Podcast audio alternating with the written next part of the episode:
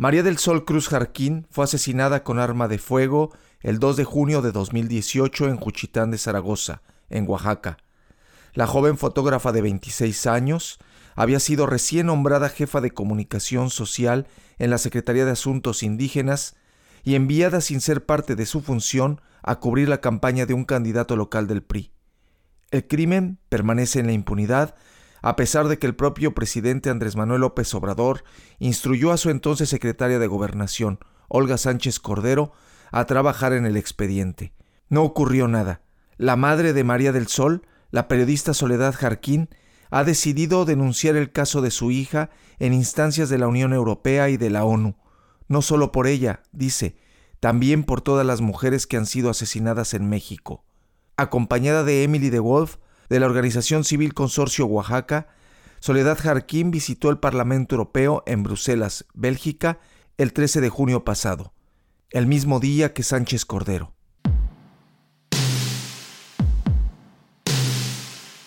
No es solo por ella. Una conversación con Soledad Jarquín y Emily de Wolf desde Bruselas. Este es un podcast de Underground Periodismo Internacional.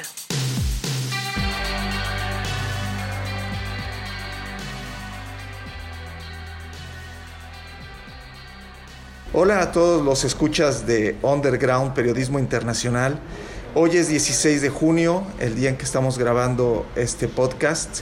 Tenemos con nosotros a Soledad Jarquín y a Emily de Wolf que pues nos van a dedicar unos momentos para explicarnos por qué están eh, de visita en Bruselas. Gracias Soledad, gracias Emily. Yo la primera pregunta al grano que, que le haría, o más bien un comentario, es que pues eh, coincidentemente esta semana estuvo aquí la ex secretaria de Gobernación, eh, la ex ministra también Olga Sánchez Cordero, eh, que fue quien tuvo en algún momento el expediente de, su hija. Mucha coincidencia que, estuvieran aquí las dos, ¿no? Pues, azares del destino, usted dice. Azares del destino, dicen que no hay casualidades sino causalidades, no lo sé. No sé si se enteró que yo estaba acá tampoco, entonces simplemente una coincidencia. Tengo entendido que estuvieron tres días y nosotros también estuvimos tres días ahí subiendo y bajando escaleras, yendo de una reunión a otra, de una conversación a otra con los parlamentarios y seguramente eh, ella anduvo en algún piso en paralelo, ¿no? Eh, dígame, señora Soledad o Emily, también si quieres este, complementar la, respuesta, si hace falta, ¿qué fue lo que las, eh, las decidió a venir a Europa a exponer eh, el caso de, María del Sol? ¿Hubo en el expediente algún límite, digamos, o algo que les hizo pensar que ya no era posible seguir eh, en México con el caso y, traerlo, empezar a ventilarlo en las instancias internacionales, en este caso el Parlamento Europeo? Podremos decir que hubo una gota que derramó el, vaso, pero se derramó en serio. Es el sobreseimiento, es decir, la detención del caso, ya no había más que seguir en un tribunal de enjuiciamiento en el que ya estábamos, porque eh, tanto la Fiscalía con un nuevo fiscal, no era el anterior fiscal, sino un nuevo fiscal, y, las, y las abogadas de consorcio, el equipo legal de consorcio para el diálogo parlamentario de la equidad Oaxaca, eh, analizan los expedientes, tanto el que yo tengo eh, como el que tiene la fiscalía. Y entonces lo que se encuentra ahí es que faltaban pruebas, faltaban eh, pruebas periciales, pruebas de llamadas telefónicas, y lo peor del caso es que la fiscalía se había atrevido a inventar un testigo, porque en el fondo no querían el esclarecimiento de los hechos tal como fueron, sino simplemente quizás si se diera el caso darme una respuesta, porque era la que estaba exigiendo justicia.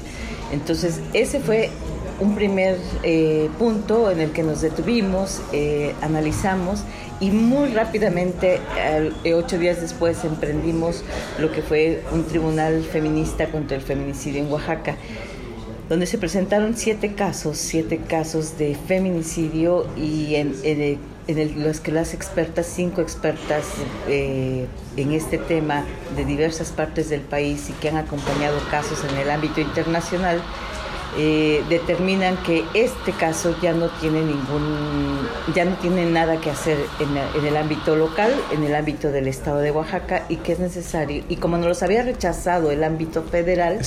con, en, la, época de Sánchez Cordero. en la época de Sánchez Cordero, a quien la única petición que le hacemos después de la conferencia mañanera donde yo hablo con el presidente es que le pidan la, la atracción del caso a la Fiscalía General de la República. Y eso no lo pueden hacer eh, hacen, una hacen una cochinada, nos dan como se le dice, administran nuestro tiempo, nos dan largas, pero no resuelven nada. Entonces, el tribunal, la sentencia del tribunal en específico para el caso de María del Sol es ámbito internacional, una denuncia contra el Estado mexicano porque aquí le negaron sistemáticamente la justicia. Vamos a una pequeña pausa y regresamos justo para ver qué es lo que se puede hacer a nivel internacional. Regresamos.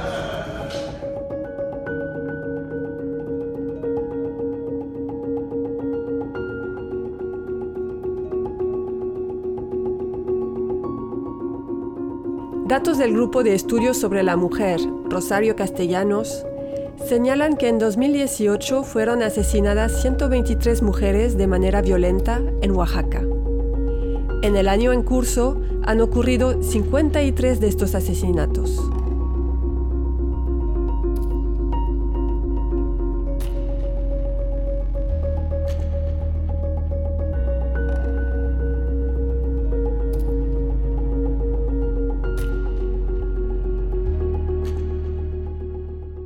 Bueno, estamos aquí ya de regreso, ahora pues con, esta eh, cuestión, ¿qué se puede hacer entonces en el ámbito internacional?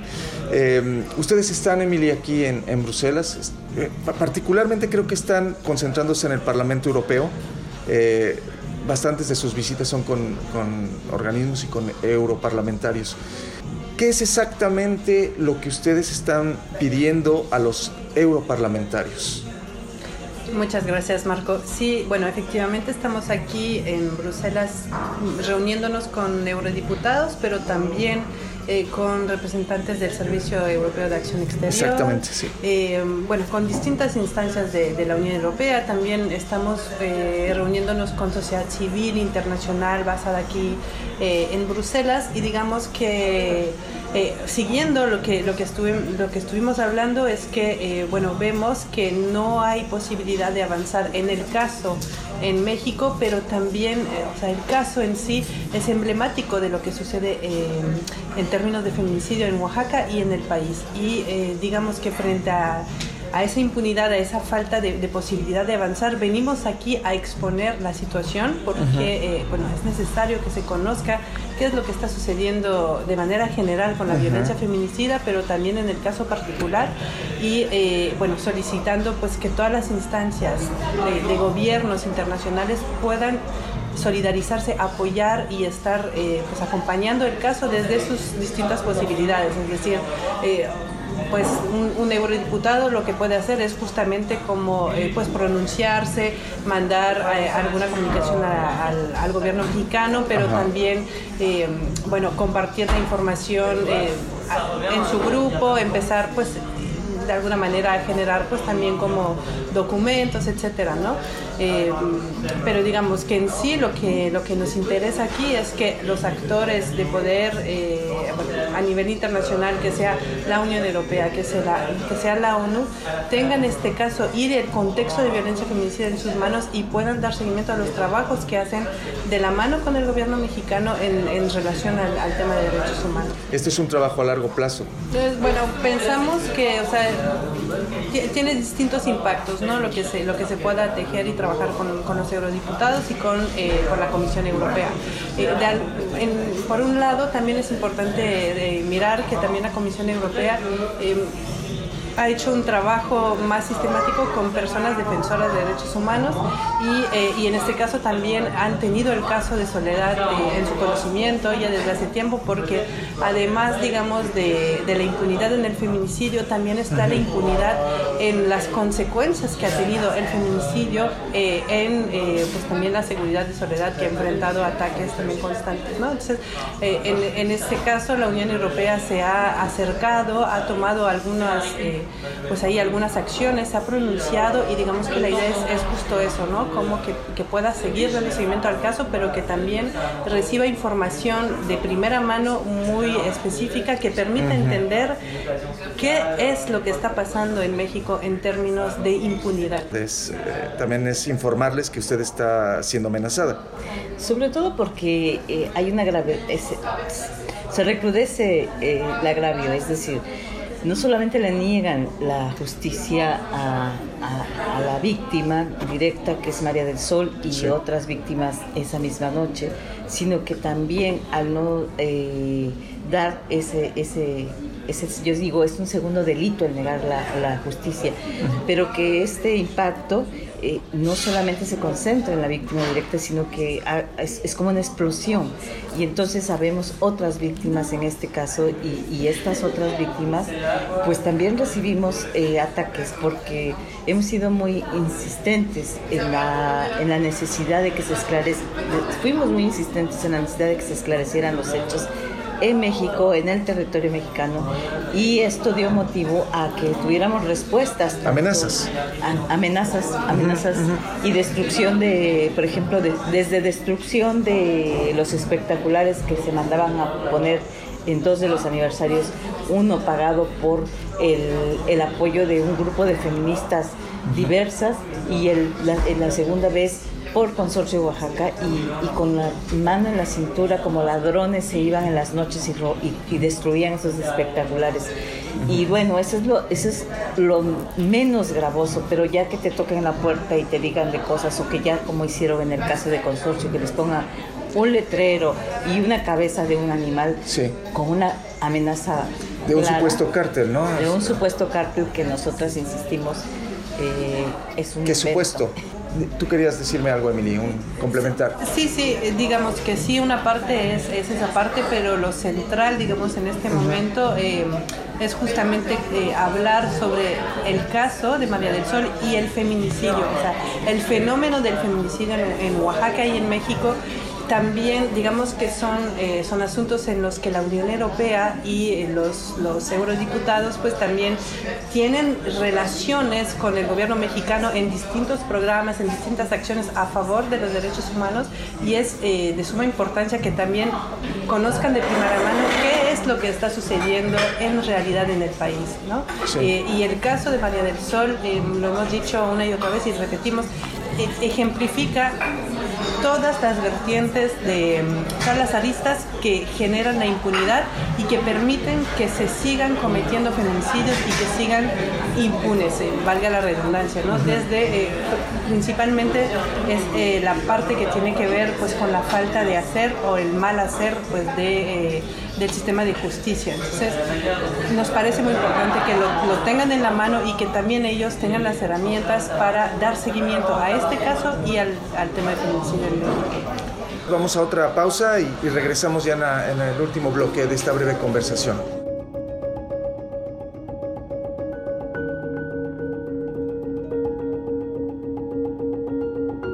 En un acto público el 31 de mayo pasado en Oaxaca, Soledad Jarquín exhibió como los responsables del fallo del Estado en el caso de su hija al gobernador saliente Alejandro Murat Hinojosa, al exfiscal Rubén Vasconcelos, al fiscal Arturo Peinbert, al encargado de Derechos Humanos del gobierno Alejandro Encinas, a la exsecretaria de Gobernación Olga Sánchez Cordero y al mismo presidente López Obrador.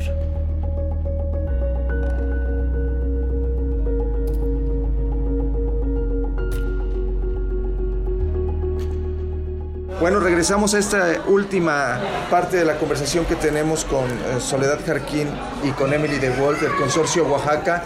Eh, ustedes escuchan mucho ruido porque estamos aquí en una cafetería de un centro cultural que se llama Piano Fabric, donde van a exponer justamente eh, Soledad Jarquín y otras activistas, eh, también una mexicana y otras eh, peruanas, creo que son un par, pues historias de violencia que, ocurren en sus países y que están todas ellas aquí exponiéndolas en, Europa, en Bruselas en particular.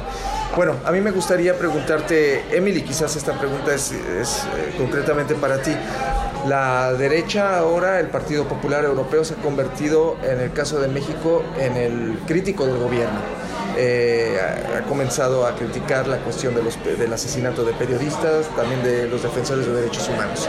Por otro lado, la izquierda, que naturalmente había sido la aliada de las organizaciones defensoras de derechos humanos en México, pues resulta que ahora pues no son tan críticas como antes con el gobierno de Andrés Manuel López Obrador por razones evidentemente ideológicas. Los socialistas europeos incluso tienen un, pacto, un memorando, un, documento de, entendimiento eh, con Morena en el Senado. ¿Ustedes se están viendo afectados por esa nueva realidad que es eso, es una nueva realidad y hay que lidiar con ella?